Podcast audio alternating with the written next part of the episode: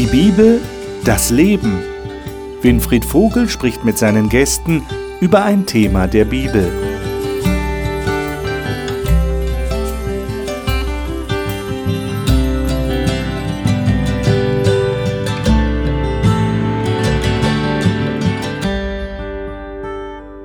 Wir studieren hier zurzeit in unserer Gesprächsrunde im Studio das Buch der Apostelgeschichte. Dieses Buch, das der Arzt Lukas geschrieben hat, um zu berichten, wie es nach Jesus bzw. nach seiner Himmelfahrt tatsächlich weitergegangen ist. Mit den Jüngern und mit den Aposteln und mit der Gemeinde, die dann gegründet wurde. Heute werden wir über die Geschichte des Geistes sprechen. Und damit knüpfe ich an das an, was ich das letzte Mal schon erwähnt habe. Eigentlich könnte die Apostelgeschichte auch anders heißen, nämlich die Geschichte des Heiligen Geistes. Weil wir finden auf fast jeder Seite der Apostelgeschichte etwas vom Heiligen Geist erwähnt. Der Heilige Geist ist der Hauptakteur in all dem, was da geschieht und was sich da weiterentwickelt. Und das wollen wir heute einmal näher studieren im zweiten Kapitel der Apostelgeschichte. Vielleicht an dieser Stelle noch der Hinweis, sollten Sie die erste Sendung in diesem Themenzyklus verpasst haben, Apostelgeschichte 1, dann schauen Sie doch einfach auf unserer Homepage nach, wird jetzt eingeblendet. Dort können Sie die Sendung runterladen, können Sie sich anschauen. Und äh, ich glaube, das ist ganz hilfreich, damit Sie den Zusammenhang haben und nichts verpassen. Bevor wir jetzt die Apostelgeschichte aufschlagen, im zweiten Kapitel darf ich Ihnen die Gäste heute im Studio vorstellen. Marion Esser ist verheiratet, Mutter von zwei erwachsenen Kindern und arbeitet als Betriebsrätin in einem Krankenhaus. Sie sagt, die Bibel gebe ihr jeden Tag Wegweisung und Kraft. Claudia Mohr ist im Ruhrgebiet aufgewachsen und lebt in der Nähe von Stuttgart. Sie studiert soziale Arbeit im Masterstudiengang und entdeckt jeden Tag die Wunder Gottes in ihrem Leben. Dr. Otto Wendel ist in einem Gefangenenlager geboren, als seine Eltern wegen ihres Glaubens verfolgt wurden. Heute ist er Pastor in NRW und predigt Freiheit in Christus. Reinhard Krause hat sich im Teenageralter intensiv mit der Frage nach Gott beschäftigt und hat zum Gott der Bibel gefunden. Heute ist er in seiner Freikirche und überkonfessionell aktiv. Apostelgeschichte 2, zweites Kapitel. Ich lade euch ein, dass wir das aufschlagen und miteinander zunächst mal die ersten vier Verse lesen. Da wird das große Pfingstgeschehen geschildert und beschrieben. Otto, darf ich dich bitten, du hast die Luther-Übersetzung, genau. mal diese vier Verse zu lesen. Gerne. Und als der Pfingsttag gekommen war, waren sie alle an einem Ort beieinander. Und es geschah plötzlich ein Brausen vom Himmel, wie von einem gewaltigen Wind, und erfüllte das ganze Haus, in dem sie saßen, und es erschienen ihnen Zungen, zerteilt wie von Feuer. Und er setzte sich auf einen jeden von ihnen, und sie wurden alle erfüllt von dem Heiligen Geist und fingen an zu predigen in anderen Sprachen, wie der Geist ihnen gab, auszusprechen. Mhm. Ähm, wenn wir heute in christlichen Kreisen vom Heiligen Geist sprechen, dann verbinden wir ihn ja nicht unbedingt mit brausendem Wind mhm. und mit Feuerzungen auf dem Kopf. Ähm, hier war das offensichtlich der Fall. Lukas beschreibt das so. Äh, was meint ihr, warum war das wichtig? Vielleicht müsste man noch dazu sagen, äh, das Wort für Wind und für Geist ist, es, ist dasselbe Wort. Also hier wird ja etwas schon in dem Wort Geist beschrieben. Genauso auch ist es interessant mit den Zungen, die auf ihrem Kopf erschienen. Das ist das gleiche Wort wie Sprache. Ja? Und das ist sehr interessant. Nachher hört, reden sie in anderen Sprachen. Aber die Frage an euch ist jetzt, ähm, warum, warum passiert das gerade so? Habt ihr euch das mal gefragt? Wir würden eher sagen, der Heilige Geist wirkt im Stillen, ganz persönlich und man merkt dann die Auswirkungen. Hier kommt plötzlich eine, eine physikalische Manifestation.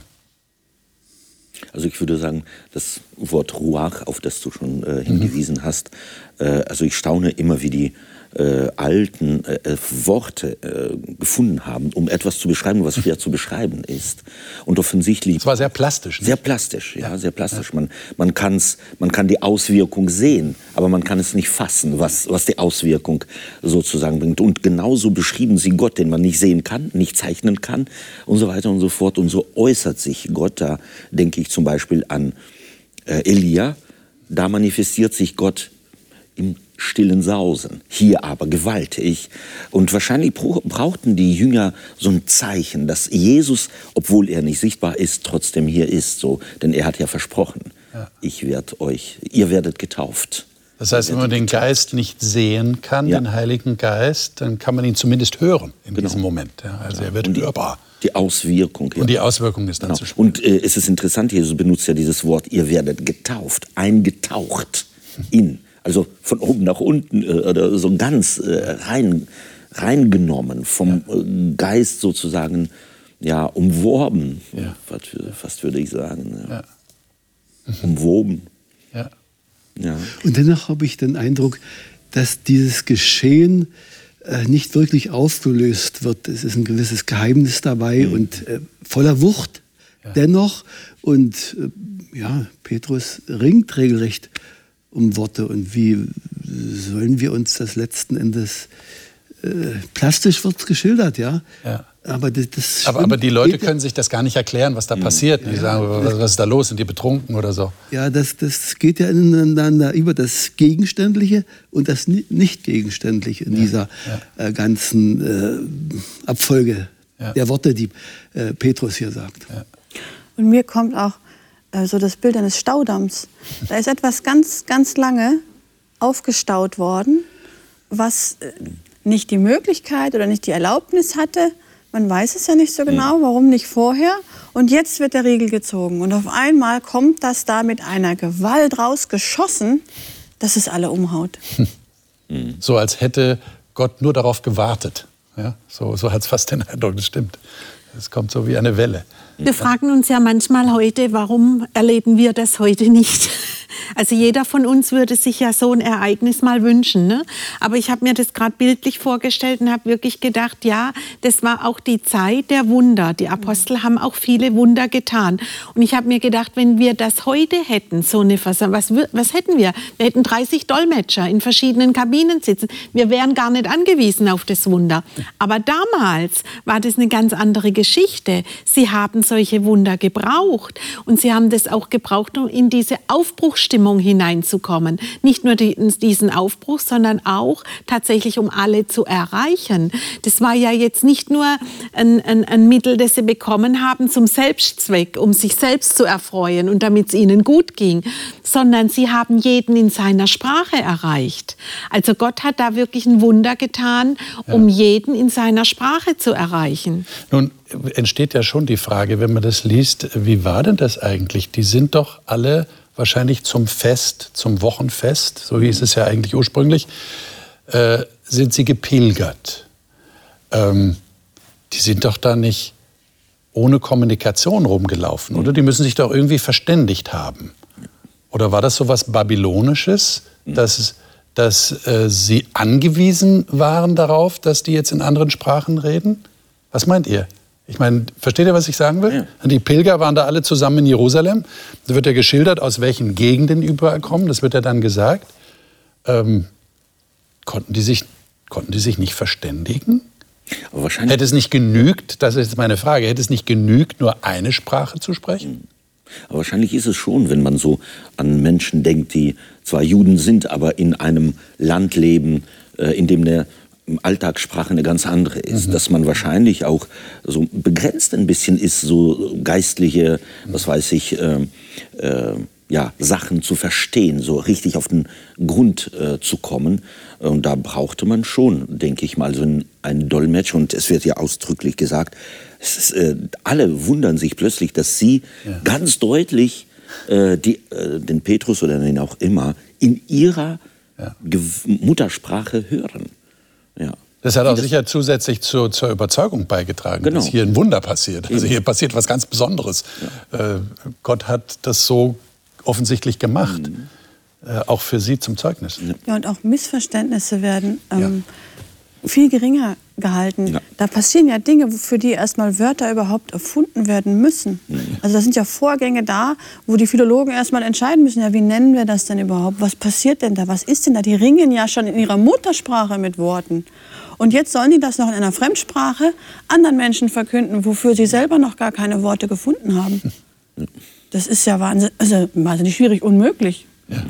Und der Geist Gottes hat es in dem Fall übernommen. Mhm. Also es erinnert mich ein bisschen an die alte Zeit, wo es die Bibel eben nur in lateinischer Sprache gab. Ja. Ne? Also viele Menschen haben, konnten sich trotzdem verständigen, die konnten das auch verstehen. Aber dieses, dass die Bibel dann in jede Sprache, in meine Alltagssprache gekommen mhm. ist. Und es geht das war eine mir Revolution. Genau, das war eine Revolution. Und es geht mir heute noch so, dass ich dankbar bin, wenn es Bibelübersetzungen gibt, die meine Sprache sprechen. Also für mich, ich tue mich immer ein bisschen schwer mit der Luther Computerübersetzung, aber das ist, weil das nicht meine Sprache mehr ist. Mhm. Und ich bin immer dankbar, wenn ich, äh, wenn ich Ausdrücke schon finde, die mir das auch nahebringen. Und ich denke, das ist genauso, wie du gesagt hast. Es kommt in ihren Alltag hinein mhm. damit. Aber ich glaube, für mich ist doch auch wichtig zu sehen, dass es mal in der Bibel ja geschildert wird, äh, dass es einen Moment gab in der Geschichte, äh, wo Gott sozusagen eingewirkt hat und Menschen durch die Veränderung der Sprache auseinandergebracht hat. Und jetzt bringt er, genau Gott bringt jetzt die Menschen zusammen, die sozusagen verschiedene Sprachen nennen. Und damit manifestiert sich ein, An, ein Anbruch der neuen Zeit. Es ist ja eine neue Zeit, eine messianische Zeit und die bringt alle Menschen zusammen. Also für mich ein sehr durchdachtes äh, sozusagen Handeln Gottes. Ne? Ein, ein, Konzept, ein das Konzept. dahinter steht. Ja. ja. Das hat Gott geplant. Ja. Lesen wir mal die äh, Verse 22 bis 32. Ich denke, wir sollten mal diesen ganzen Abschnitt lesen, weil das ist jetzt ein wichtiger Teil der Rede des Petrus. Wir können ja leider nicht alle äh, Verse dieser Rede lesen, weil sie einfach zu lang ist. Aber wir empfehlen natürlich jedem unserer Zuschauer, die ganze Rede mal aufmerksam durchzulesen. Am Anfang geht der Petrus erstmal darauf ein, was passiert hier. Die sind nicht mhm. betrunken, sondern das ist eine Erfüllung des Propheten Joel im. Alten Testament, der damals schon gesagt hat, ich werde, also Gott sagt, ich werde meinen Geist ausgießen äh, über, über das Geschlecht. Und jetzt in Kapitel 2, in Vers 22 setzt er fort. Und ich glaube, es ist ganz wichtig, was er hier sagt. Claudia, darf ich dich bitten, mal diese Verse zu lesen? Ich denke, wir nehmen uns die Zeit, mal bis Vers 32 zu lesen. Ihr Männer von Israel, hört diese Worte. Jesus von Nazareth, von Gott unter euch ausgewiesen durch Taten und Wunder und Zeichen, die Gott durch ihn in eurer Mitte getan hat. Wie ihr selbst wisst, diesen Mann, der durch Gottes Ratschluss und Vorsehung dahingegeben war, habt ihr durch die Hand der Heiden ans Kreuz geschlagen und umgebracht. Den hat Gott auferweckt und hat aufgelöst die Schmerzen des Todes, wie es denn unmöglich war, dass er vom Tode festgehalten werden konnte. Denn David spricht von ihm, ich habe den Herrn alle Zeit vor Augen, denn er steht mir zu Rechten, damit ich nicht wanke. Darum ist mein Herz fröhlich und meine Zunge frohlockt, auch mein Leib wird ruhen in Hoffnung. Denn du wirst mich nicht dem Tod überlassen und nicht zugeben, dass dein Heiliger die Verwesung sehe. Du hast mir kundgetan die Wege des Lebens. Du wirst mich erfüllen mit Freude vor deinem Angesicht. Ihr Männer, liebe Brüder, lasst mich freimütig zu euch reden von dem Erzvater David. Er ist gestorben und begraben und sein Grab ist bei uns bis auf diesen Tag. Da, nun ein Prophet, da er nun ein Prophet war und wusste, dass ihm Gott verheißen hatte mit einem Eid, dass ein Nachkomme von ihm auf seinem Thron sitzen sollte, hat er es vorausgesehen und von der Auferstehung des Christus gesagt, er ist nicht dem Tod überlassen und sein Leib hat die Verwesung nicht gesehen. Diesen hat Jesus, diesen Jesus hat Gott aufgeweckt. Dessen sind wir alle Zeugen. Hm. Also ich finde es schon interessant, wie der Petrus hier argumentiert. Das ist eine richtige Argumentationskette, die er hier aufbaut. Ähm, mir ist eins aufgefallen, ich weiß nicht, ob es euch auch aufgefallen ist. Er konfrontiert mhm. diese vor ihm stehenden Männer von Israel, so nennt er sie, mit dem von ihnen begangenen Mord am Messias. Mhm. Also er sagt, ihr habt den umgebracht. Dann habe ich mir unwillkürlich die Frage gestellt, waren das dieselben Leute, die Kreuzige ihn, Kreuzige ihn gerufen haben? Äh, wie, wie kommt der Petrus dazu? Und äh, ist das nicht ein bisschen undiplomatisch? Er will die Leute ja gewinnen. Der sagt ihnen auf den Kopf zu, ihr habt ihn umgebracht. Wie seht ihr das? Ich, ich denke, dass die Leute, also ich, man weiß es nicht, ob das die gleichen Leute waren. Es kann möglich sein, kann aber auch nicht. Vielleicht vereinzelte, die das tatsächlich, auf die das tatsächlich zutrifft. Aber die Leute damals haben viel kollektiver gedacht. Es ging da mit ihr um das Volk der Juden. Und die waren Teil des Volkes der Juden. Sie waren keine Christen, sie waren Juden. Und die Juden waren verantwortlich für den Tod des Messias. Und ich glaube, dass die Leute damals das sehr wohl verstanden haben. Wir heute Wir, wir würden sagen, ich habe nichts damit zu tun. Ne? sofort, ja, ja. Die, Ich- die Gnade der späten Geburt oder so, nicht? Sagen wir dann. Ja, aber wir haben ja auch äh, sozusagen äh, in der Geschichte von Deutschland genauso dieses Gefühl, die Moderne, sozusagen die Jugend sagt, was haben wir mit, äh, was weiß ich, den Eben. 40er Dritten Jahren zu tun, mit dem Zweiten Weltkrieg? Wir haben nichts zu tun. Warum? Da ist die Individualität ganz stark im Vordergrund. Man denkt anders. Damals hat man so die Kollektivschuld auch gar nicht äh, abgewiesen. Natürlich. Und manche waren wahrscheinlich auch da, die so geschrien haben. Und die haben ja gesagt, unser Blut äh, äh, komme auf uns und unsere Nachkommen. genau. Ja, die haben das, das ja ja- gleich am Anfang, als sie da noch gebrüllt haben, als kollektiv. Ah, den Vertrag abgeschlossen. Genau Ja? so. Und äh, äh, also ich höre hier so ein bisschen auch, äh, Petrus redet wie ein Prophet, der sozusagen zu Buße ruft, sozusagen. Ich de denke da an Elias zum Beispiel auf dem Berg Karmel oder ich denke an Johannes den Täufer, der zur Buße aufgerufen hat und auch mit drastischen Worten. Und er äh, und glaube, ich glaube, dass das auch so vom Heiligen Geist äh, steht ja auch der, wie der Heilige Geist ihnen das sozusagen gegeben hat, dass der Heilige Geist dahin führt, äh, zu zeigen, äh, Mensch, äh, es ist die Zeit da. Ihr müsst euch das mal durch den Kopf gehen lassen, was hier passiert. Merkt, was hier passiert, um sie auch tatsächlich zu Buße zu führen, zum Umdenken zu führen. Ja, Ein paar Wochen vorher ging es ja noch darum, ihn zu huldigen, Hosianna, und kurze Zeit später kreuzige ihn hier. Äh, ich denke, das spielte in den Gedanken des Petrus auch eine Rolle, hier einfach mal ihnen vor Augen zu halten, äh, Leute, äh, ihr müsst mal äh, ja, euch vor Augen führen, was so alles kann, geschehen kann. Seid mal ein bisschen äh, aufs Fundament bedacht. Und das ist ja ein Paradigmenwechsel. Vorher waren sie das auserwählte Volk, Gottes Augapfel. Und auf einmal sind sie die Mörder. Da, da passiert ja auf einmal was. Ja, und sie haben den umgebracht, auf den sie eigentlich immer gewartet haben. ja, genau. Und jetzt muss man ja mal sagen, aber Petrus spricht zu den eigenen Leuten. Er spricht ja, also es ist jetzt ein Unterschied, ob ein Römer kommt und zu den Juden spricht oder ob ein Jude zu den Juden spricht. Also es macht für uns auch einen Unterschied, ob jemand aus unserer Familie uns sagt, wo wir auf dem falschen Dampfer sind oder ob jemand von extern kommt und sagt, guckt erst einmal bei euch und kehrt vor der eigenen Tür. Und Petrus kommt noch, es kommt noch dazu, Petrus zitiert ja hier in der Apostelgeschichte sehr viel aus dem Alten Testament. Das heißt, er hat sie an der Hand genommen. Er hat gesagt, die, die Juden damals, die kannten die Schriften, die wussten, was steht in der Schrift. Und er hat ihnen nichts anderes gezeigt, wie guckt mal genau hin. Wenn ihr nämlich genau hinguckt, dann seht ihr, dass sich genau das erfüllt hat, was eigentlich hier steht. Und ihr wart letzten Endes an der Erfüllung dessen beteiligt. Und nur dann kann er sie ja weiterführen, weil im Alten Testament das, der Erlösungsplan ist ja auch schon im Alten Testament aufgeführt. Und auch das Reich Gottes, wo geht's denn hin? Auch das ist im Alten Testament aufgeführt. Das heißt, wenn er sie weiterführen will, dann muss er sie erstmal da abholen und sagen, eure eigene Schrift zeigt euch das und jetzt zeige ich euch, wohin führt denn diese Schrift. Und das sind ja auch offensichtlich äh, ja, äh, Leute, die religiös, äh, religiös ja, aktiv sind. Sie machen sich sozusagen auf den Weg um eine Pilgerschaft bis nach Jerusalem aus allen Ländern.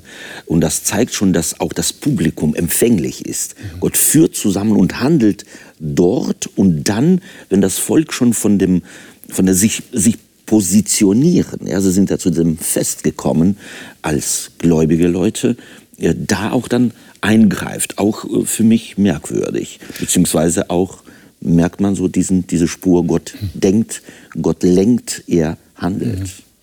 Manchmal kann ich nicht nachvollziehen, wie Derbheit und klare Kante auch bei Jesus vorkommt. Ja. Und dann wieder ganz viel die andere Seite, die Sanftmut, Mhm. die sich hineinfühlen. Ja. Äh, hier hat er mit dieser Derbheit hat er sicherlich auch welche verletzt, ja, äh, angegriffen. Und äh, das ist für mich immer noch äh, eine, eine, eine Sache, die sich nicht immer gänzlich auslö auflöst für ja, mich. Ja. Und es kommt wahrscheinlich immer auf die Situation, Ja. in der man sich befindet. Also er arbeitet hier, so habe ich den Eindruck, mit Schocktherapie. Nicht? Genau. Er sagt, das muss ja ein Schock gewesen sein für die Leute, wenn Ja. ich mich versuche, in sie hineinzuversetzen. Erst sagt er, den habt ihr gemordet und im nächsten Satz sagt er, den hat Gott auferweckt. Ihr seid ja gegen Gott gewesen. Ich habe jemand ermordet und der lebt jetzt wieder. ja. Das heißt, äh, das lässt sich jetzt nicht mehr irgendwie unter den Teppich kehren. Ja, das, äh, ich, ich denke, das ist eine gute Idee. Äh, nicht mehr unter den Teppich kehren, das, das wäre jetzt äh, fatal, jetzt Ja. darüber den Teppich zu legen. Nee, das ja. geht nicht. Das, das musste jetzt einfach Ja. mal kommen. Ja. Äh, offensichtlich, ja, das ist mm, im rechten Moment womöglich passiert. Ja, sie dachten ja auch, sie tun Recht. Ja. Indem Gott ihn auferweckt, zeigte er sie, ihr habt un Unrecht. Ja. Das, was ihr getan, darf so nicht bleiben. Ja. Und Gott äh, handelt anders. Das muss auch sozusagen diese Erinnerung daran, muss mit ihnen in Und wie du schon gesagt hast, mit der Unterstützung des Genau. alttestamentlichen Textes, prophetischer Texte. Ja, David wird hier zum und das Propheten. Auftreten auch. Ne? ja, klar. Mhm, alles zusammen. Ja. Wie war die Reaktion? Ist wahrscheinlich der bekannteste Abschnitt im zweiten Kapitel, äh, ab Vers 37. Und das sollten wir lesen. Ich würde das gerne mal in der Neues Leben Übersetzung hören. Äh, Marian, sei das so gut, lies mal diese Verse 37 bis 41. Was sie von Petrus hörten, traf sie ins Herz, und sie fragten ihn und die anderen Apostel, Brüder, was sollen wir tun? Petrus antwortete ihnen, Kehrt euch ab von euren Sünden und wendet euch Gott zu. Lasst euch alle taufen im Namen von Jesus Christus zur Vergebung eurer Sünden. Dann werdet ihr die Gabe des Heiligen Geistes empfangen. Diese Zusage Gottes gilt euch und euren Kindern und auch denen, die fern von Gott sind. Allen, die vom, die vom Herrn, unserem Gott, berufen werden. Und Petrus predigte noch lange weiter und forderte seine Zuhörer immer wieder auf. Rettet euch vor dieser Generation, die auf einem verkehrten Wege ist. Diejenigen, die glaubten, was Petrus gesagt hatte, wurden getauft und gehörten von da an zur Gemeinde, insgesamt etwa 3000 Menschen. Wie erklärt ihr euch diese Reaktion? Ich meine, da kommt einer und sagt ihnen, ihr habt den Messias umgebracht und erklärt ihnen das mit alttestamentlichen prophetischen Texten, begründet ihnen das und dann sagen die, äh, was, was sollen wir denn jetzt tun? Also sie sind offensichtlich positiv gestimmt, sie, sie öffnen sich der Argumentation.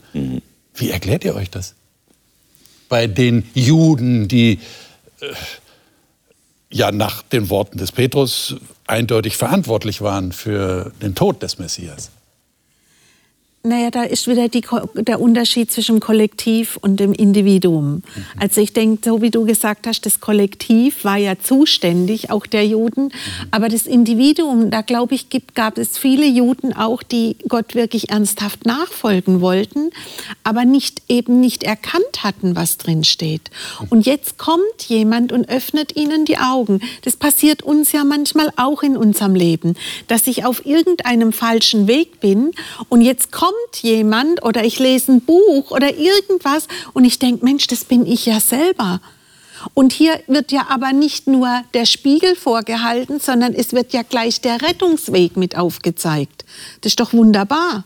Ich habe gerade ein Buch gelesen über Gnadenkiller. Und dann habe ich mich auch gefragt, gehöre ich auch dazu? Bin ich auch ein Legalist? Bin ich auch ein Gnadenkiller? Also und wenn diese Erkenntnis kommt, die brauchen wir ja auch. Die brau brauchten die damals und die brauchen wir in unserem Leben heute auch. Und Petrus zeigt nicht gleich den Ausweg. Aber findet ihr das nicht auch erstaunlich, dass die Leute nicht gesagt haben, ach, die das sind, das sind doch die Jünger von diesem Jesus. Äh, Das brauchen wir gar nicht mehr hinhören, wir drehen uns weg, sollen die doch erzählen, was sie wollen. Das passiert aber nicht. Ja, aber Sie haben tatsächlich Großartiges erlebt. Erstmal die Jünger Ja. mit diesem Heiligen Geist. Und dann mit den Sprachen, das ist ja praktisch jetzt die andere Seite, die einfach auch mit einer äh, gewaltigen äh, Erfahrung nun dastehen. Ja? Äh, und äh, da ist einfach nach dem Aufbau dieser ich sag mal Predigt, ja, äh, ist eine Schlussfolgerung äh, in Verbindung zum Gottesbezug äh, einfach jetzt so entstanden, wie es entstanden ist. Ja. Also für mich ist das äh, auch ein, ein, äh, ein Evangelium, das, was Petrus macht. Ja. Sie haben etwas, äh, ich stelle mir so vor, da hat ein Kind irgendwas kaputt gemacht und Papa macht es wieder zurecht. Dann ist es doch sozusagen aus der Welt die Schuld. Wenn das, was, dass ihr jemanden getötet habt, der jetzt, der ist jetzt lebendig, dann ist die Schuld aus dem Weg. Und das stellt er ja in Aussicht. Dann sagen sie, und was, was haben wir jetzt? Wie sollen wir handeln?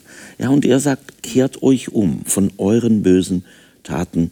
Taten haben ja immer was mit dem Kopf zu tun, mit der Umkehr bedeutet ja dieses Metanoia, hat ja mit dem Kopf was zu tun, mit, dem, mit der Gesinnung was zu tun ändert euch, reagiert darauf, Gott hat schon was getan. Jetzt seid ihr dran. Mir gefällt das, ist aber interessanterweise nicht technologisch hingestellt, das und das und das und dann, sondern einfach wie eine, wie eine Reaktion auf das, was Gott schon gemacht hat. Würdet ihr sagen, das war ein absolutes Ausnahmeereignis? Sowas kann man gar nicht wiederholen. Also wenn, wenn sich jetzt jemand heute hinstellen würde und sagen würde, äh, ihr seid in der falschen Kirche, ja, er hat doch gesagt, hier, äh, bekehrt euch, wie was lasst euch retten aus diesem verkehrten Geschlecht. Mhm. Ja. Ja, wenn ich das jetzt mal vergleiche mit, mit unserer modernen Zeit, würde ich sagen, ja, steht einer auf und sagt, predigt und sagt, mhm. ihr seid in der falschen Kirche, mhm. geht aus dieser falschen Kirche raus. Äh, also, also das ja. würde doch würde das jemand machen? Wir haben doch gerade das Lutherjahr hinter uns. Okay. Was hat denn Luther anderes gemacht? Also Luther ist doch auch aufgestanden und hat gesagt, also Leute, das, was diese Kirche hier lehrt, ist verkehrt. Mhm. Ja, und ich denke, das ist etwas, wo wir in der Geschichte immer aufgerufen sind. Wenn Evangelium verkehrt gelehrt wird und wir sehen, dass Evangelium verloren geht, das richtig zu stellen, egal in welcher Kirche wir uns bewegen. Also ich glaube, und deswegen ist es ja so wichtig, dass der Petrus selber Jude war. Deswegen hat er ihnen die Schrift ja ausgelegt. Er hat ihnen ihre eigene Schrift ausgelegt. Wenn zu mir jemand kommt und mir die Bibel auslegt und ich komme zu neuen Erkenntnissen, das wäre ja schade, wenn ich nicht mehr zu neuen Erkenntnissen komme. Und ich stelle fest, Mensch, ich war bisher auf dem verkehrten Weg, dann ist es doch wichtig, dass ich den auch, dass ich tatsächlich auch den Schritt gehen kann und sagen, Menschenskinder, das habe ich total verkehrt gesehen. Und, und ein Geheimnis ist, glaube ich, auch so das richtige Timing. Also die Leute, zu denen da Genau. Petrus in dem Moment gesprochen hat, die, die haben ja auch einiges durch. Mhm. Die haben da eine Kreuzigung von drei Leuten erlebt, die haben eine äh, Sonnenfinsternis erlebt, die haben ein Erdbeben erlebt, da war ja auch, dann sind die Toten da noch aufgestanden. Äh, ich denke, ganz, ganz Jerusalem war in Aufruhr, da ist ja was passiert. Die haben ein Fest gefeiert, dann kamen die Römer da noch reinmarschiert und da war ja mords was los. Und jetzt, das ist ja nur ein paar Tage danach, 40 Tage ist ja auch jetzt auch nicht besonders viel. Und dann hat jetzt jemand eine Erklärung für das, was da passiert ist. Und die Leute wollen ja die Welt erklärt bekommen. Und Petrus erklärt ihnen das. Mhm. Gott hat ihn aufgeweckt. So läuft das. Und da geht's lang. Und das war für die plötzlich auch vom Kopf verständlich. Also die haben eine, eine Emotionsaufruhr gehabt und keiner hatte eine Erklärung. Die hatten keine Bibel, wo sie das mal so mhm. nachlesen konnten. Die waren mitten in dem Ablauf der Ereignisse eingebunden. Und jetzt sortiert jemand das, was da passiert ist und schafft einen Rahmen, eine, eine neue Weltordnung praktisch. Und dann sagen sie, dann spüren sie eben durch den Heiligen Geist bewegt, das ist eine Erklärung für das, was wir da erlebt haben. Mhm. So muss es sein. Mhm. Und das könnte man noch sagen, ist das eigentliche Pfingstwunder. Mhm. Also das erste Wunder ist, dass der Heilige Geist kommt, ja, mit diesem Brausen und mhm. den Zungen. Aber dass da Herzen sich öffnen, ja, und das Denken sich ändert, was genau. du gerade gesagt hast, diese Metanoia, diese Umkehr, diese Buße, wie Luther das übersetzt hat, das ist schon ein Wunder. Ne? Aber du hast ja gefragt, kann man das wiederholen? Ich glaube nicht. Ja, das ist genau. Weil Wunder das wir nicht wiederholen können. Ja? Und das ist auch, denke ich mal, so eine einmalige Geschichte, die auch uns lehrt, das kann man nicht planen. Ja. Man kann die Bekehrung irgendeiner Kirche oder Volkes, du hast Luther sozusagen erwähnt, und wenn man in die Geschichte guckt, dann war die Gesellschaft reif, da war sämtliches reif und darum hat es funktioniert. Und wieder sehe ich da nicht Luther als den, der wirkt, sondern den Heiligen Geist, der auch Luther irgendwie bewegt. Und so in der Kirchengeschichte sieht man mehrmals, wie Gott tatsächlich, wenn die Zeit reif ist, und das ist ja auch ein, ein Wort der Bibel, die Zeit ist reif. Ja, ja, ja, ja. Also das letztendlich ist es Gott. Ist es Gott? Ist der Heilige Geist? Der Menschen gebraucht, aber letztendlich ist es der Heilige genau. Geist, der es tut. Es wird ja auch äh, hier äh, sozusagen betont, durch die Apostel, nicht die Apostel machen, sondern durch die Apostel wird was gemacht. So angedeutet, sie sind nicht die Initiatoren, sie sind nur das Instrument sozusagen vielleicht ein bisschen. Jetzt wird da gesagt, es sind 3000 Leute getauft worden. Ja, Vers 41. Die sein Wort aufnahmen, ließen sich taufen. Es wurden an jedem Tag etwa 3000 Seelen hinzugetan. Jetzt würde ich gerne mit euch nochmal äh, zum Schluss dieser Sendung mir anschauen, was waren denn das für Leute? Lesen wir mal die Verse 44 bis 47. Äh, Marion, vielleicht kannst du die noch mal lesen. Alle Gläubigen kamen regelmäßig zusammen und teilten alles miteinander, was sie besaßen. Sie verkauften ihren Besitz und teilten den Erlös mit allen, die bedürftig waren. Gemeinsam beteten sie täglich im Tempel zu Gott, trafen sich zum Abendmahl in den Häusern und nahmen gemeinsam die Mahlzeiten ein, bei denen es fröhlich zuging und großzügig geteilt wurde. Sie hörten nicht auf, Gott zu loben und waren bei den Leuten angesehen. Und jeden Tag fügte der Herr neue Menschen hinzu, die gerettet wurden. Also ich habe den Eindruck, wenn wir so die Realität äh, von unseren Kirchengemeinden näher betrachten, dann könnte der ein oder andere auf die Idee kommen, äh, das ist ja wie ein Märchen hier. Ja? Wir haben auch manchmal so romantische Vorstellungen ja, ja. von der ersten Kirche, von der ersten Gemeinde. Nicht? Die hatten alles gemeinsam, die haben alles geteilt, keiner hat auf sich selbst geachtet und die waren immer zusammen und die haben miteinander gegessen und die haben miteinander gebetet und Gott gelobt und, und die Öffentlichkeit hat sie geliebt und es war alles wunderbar. Äh, wie versteht ihr das? Hm. Würdet ihr sagen, ja, da wollen wir wieder zurück? Meine, wir gehen ja nicht davon aus, dass es ein Märchen ist. Mhm. Lukas äh, hat das so berichtet, wie es war. Mhm. Ähm, so wie er es erlebt. Aber wir, wir dürfen ja auch keine, keine überromantischen Vorstellungen haben von der Zeit. Es waren ja auch Menschen aus Fleisch und Blut. Es waren ja jetzt nicht plötzlich äh, perfekte, vollkommene Menschen. Mhm. Aber lässt sich das auf heute übertragen? Was meint ihr? Würde er sagen, ja, da müssen wir wieder hin? Das kann man nicht inszenieren. Kann man nicht inszenieren? Ich denke, das war die erste Liebe. Die ist jetzt so äh, geschehen, weil so viel Positives äh, in so ein in die Mitte gekommen, in ihrer aller Mitte, ja.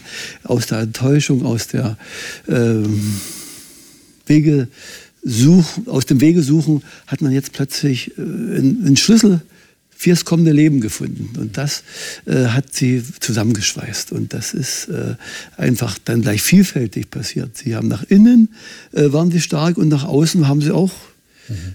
in Gelassenheit ausgestrahlt. Ja? Sie, sie, hier ist nicht so, dass sie die beeinflusst haben. Die, die von außen haben gesagt, schau an, was da mhm. passiert ist. Ja.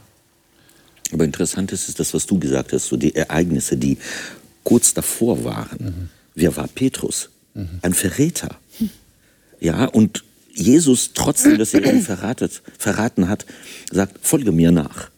Und da sieht man in kurzer Zeit, wie einer total anders wird. Es ist doch auch ein Wunder. Also ich kann mir vorstellen, dass in äh, der Runde der Hälfte gesagt haben, was ist mit dem passiert. Aber man soll auch äh, sozusagen die das fasziniert mich in der Bibel, dass sie so ideologische, keine Verschönerung der ideologische Verschönerung so weitergibt, sondern tatsächlich, wenn man die Apostelgeschichte bis zu Ende liest, da sieht man auch Streitereien sind da, Unzufriedenheiten sind da und trotzdem ist Gott am Werk. Er kriegt's hin. So nicht die Vollkommenheit der Menschen ist ausschlaggebend, sondern das Handeln Gottes in der Geschichte. Und für mich ist Lukas hier der vielleicht auch so der Gemeinde, die schon, so sag ich mal, 30, 40 Jahre existierte, äh, die sich dran gewöhnt hat, was in der Gemeinde passiert. Und wenn man sich gewöhnt hat, sagt man ja, nichts wo sind die Wunder? Dass er ihnen zeigt, schaut mal, Gott ist immer mhm. noch am Handeln. Mhm. Das ist für mich so bei Lukas so. Und darin würde auch das Wunder eigentlich hier beschrieben ja, werden. Genau. Dass muss sich vorstellen, die Mörder ja. des Messias, ja. um die handelt es sich ja hier, ja. laut Aussage des Kommen in die Gemeinde. Und die Mörder des Messias, die sind jetzt friedlich beieinander, die lieben sich, die lieben sich so sehr, dass sie genau. sogar Dinge teilen, also nicht egoistisch für sich behalten wollen. Das ist ja ist ja wundersam. Also menschlich gesehen äh, kommt mir jetzt der Gedanke, ja, nach einer gewissen Zeit, nach ein paar Jahrzehnten, schreibt er das auf, ja, hat er sich vorneweg Notizen gemacht? Oder ist das so ein bisschen äh, verklärt aus der Vergangenheit vorgeholt, ja? Das ist jetzt menschlich gesehen, ja. ja? Es steht jetzt so, so da, wie es ist, ja. ja? Aber äh, das ist so ein Aspekt, der in mir dann auch äh, stattfindet. Aha. Aber es ist auch sowas wie die Suche nach einem neuen Herzen oder sowas. Früher sind die, also sind die zum Tempel gegangen. Das war ihr Lebensmittelpunkt. Mhm. Da, stand, da, da fand Vergebung statt. Der Kult hat, hat sie gereinigt. Die sind davon weit hergekommen. Und auch die Leute in Jerusalem, die sind oft täglich zum Tempel gegangen. Das kann man sich ja gar nicht mehr vorstellen mhm. heutzutage. Und jetzt plötzlich, der Tempel ist leer. Ich meine, der war schon vorher leer, aber der Vorhang ist zerrissen. Mhm. Sie sehen plötzlich, dass der Kult Kult ist und sie nicht wirklich reinmacht von Sünde. Und jetzt entsteht da auch eine gewisse, ein gewisses Vakuum in den Menschen. Wo gehen wir denn jetzt hin, wenn wir nicht täglich zum Tempel gehen? Mhm. Wo können wir Gott begegnen? Die haben ja auch nach einer neuen Ausdrucksform gesucht ihres religiösen Lebens. Die mussten die Riten, die für uns heutzutage so alltäglich sind, ja auch erstmal erfinden.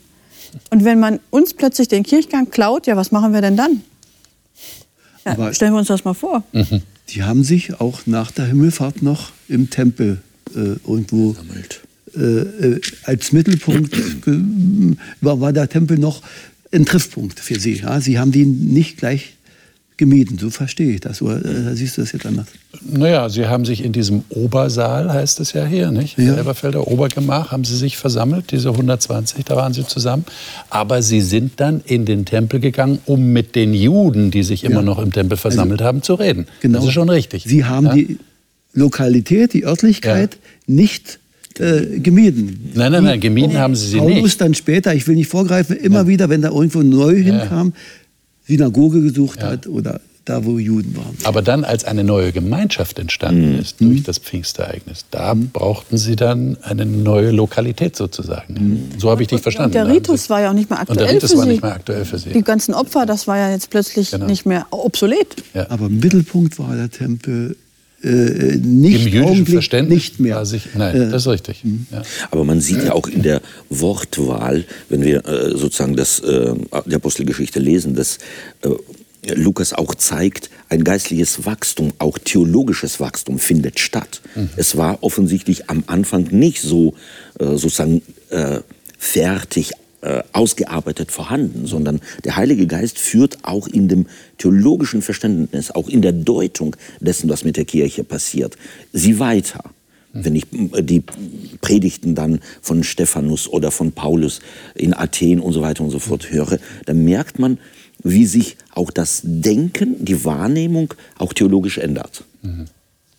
Und könnte man nicht auch sagen, hier haben Sie in dieser frühen Glaubensgemeinschaft so die Erfüllung des Messiasreiches erlebt, mhm. im Kleinen, ja. ja. in ihrem eigenen Kreisen. Ja. Was sie sich ja immer erhofft hatten. Sie hatten ja die Vorstellung, der Messias kommt und er treibt die Römer aus dem Land und es wird wieder alles wunderschön mhm. sein und wir werden Segen, die Fülle haben. Und das passiert ja nicht, mhm. aber jetzt passiert was ganz anderes, mhm. etwas noch viel Tieferes, etwas viel Schöneres. Genau. Und das, was Sie da erleben, diese, diese wunderschöne Gemeinschaft, das ist eigentlich ja wie das messianische Friedensreich, mhm. das Sie immer ersehnt mhm. haben. Und dieses, äh, was sollen wir tun, mhm.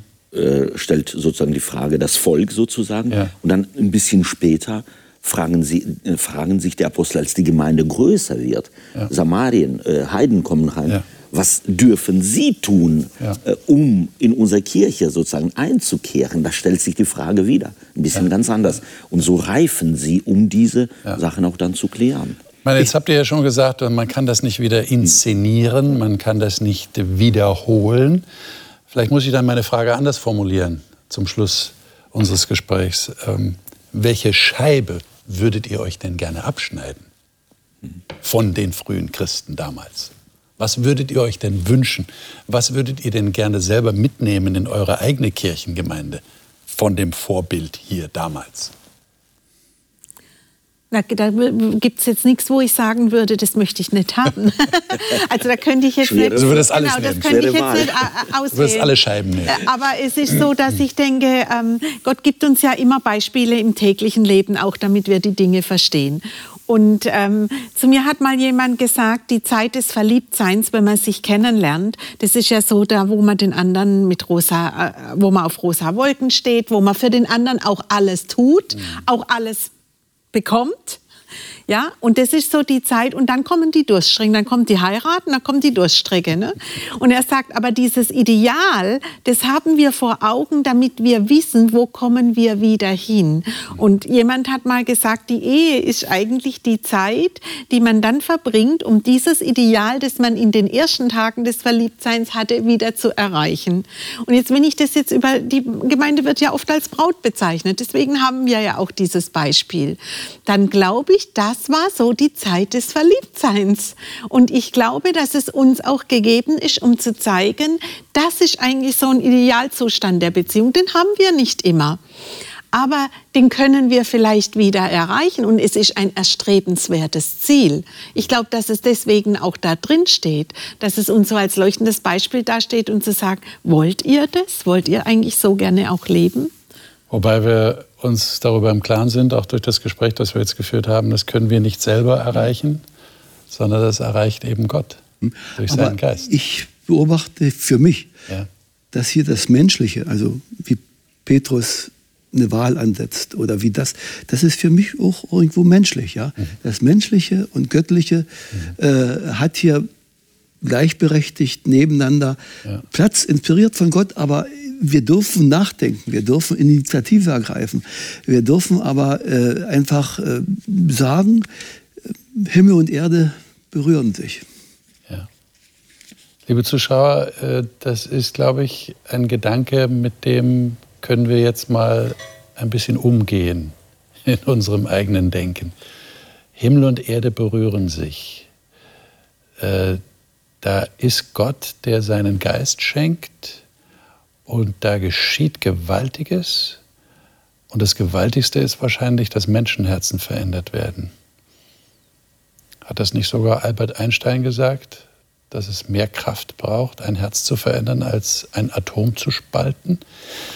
Da ist ja was dran. Und dieses Wunder, das haben wir jetzt versucht, ein bisschen nachzuempfinden. Und ich hoffe, wir sind uns dessen bewusst, dass wir an der Wiege der Kirche stehen. Dieser besonderen Glaubensgemeinschaft, die Jesus gegründet hat. Und das wird auch das Thema in der nächsten Woche sein. Kirche 1.0 will sagen, da hat alles angefangen. Und was bedeutet das? Und, und wie geht es weiter mit dieser Kirche, mit dieser Urgemeinde, wie sie auch genannt wird? Sollten Sie auf keinen Fall verpassen. Das nächste Mal wieder dabei sein. Wir sind hier. Wir freuen uns drauf. Ihnen alles Gute.